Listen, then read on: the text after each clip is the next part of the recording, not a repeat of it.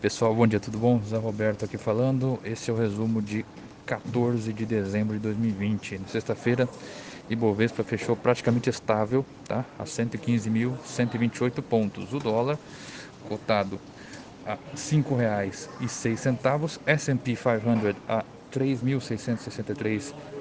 3.663,46 pontos e o petróleo Brent a 50 dólares e 51 centavos o barril. Tá? Semana deve trazer a definição de um, de um nome do grupo do Rodrigo Maia para enfrentar o Arthur Lira na disputa pela presidência da Câmara. Os dois blocos devem ter tamanhos semelhantes, o que colocar, colocará os partidos de esquerda como fiel da balança. Já no Senado, o MDB inicia discussões para chegar a uma decisão sobre o melhor nome para enfrentar o escolhido de Davi Alcolumbre, que segue em conversas para emplacar o Rodrigo Pacheco, do DEM. Tá?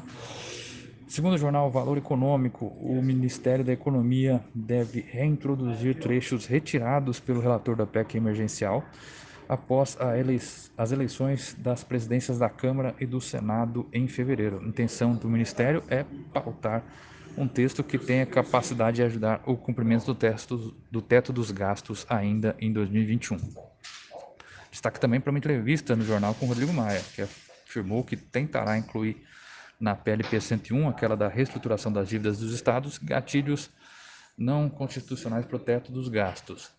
A Câmara também mantém na pauta objetos como recuperação fiscal dos estados, de liberação de estoque de recursos do fundo, de fundos públicos, para os quais não houve acordo na semana passada.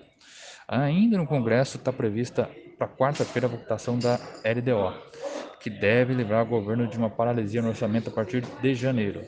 Tá bom, em internacional, Congresso dos Estados Unidos continua as negociações por um novo pacote de estímulos à economia. Segundo a mídia local, o principal ponto de embate entre republicanos e democratas são as proteções legais para empresas e recursos para estados e municípios. Tá bom, pessoal?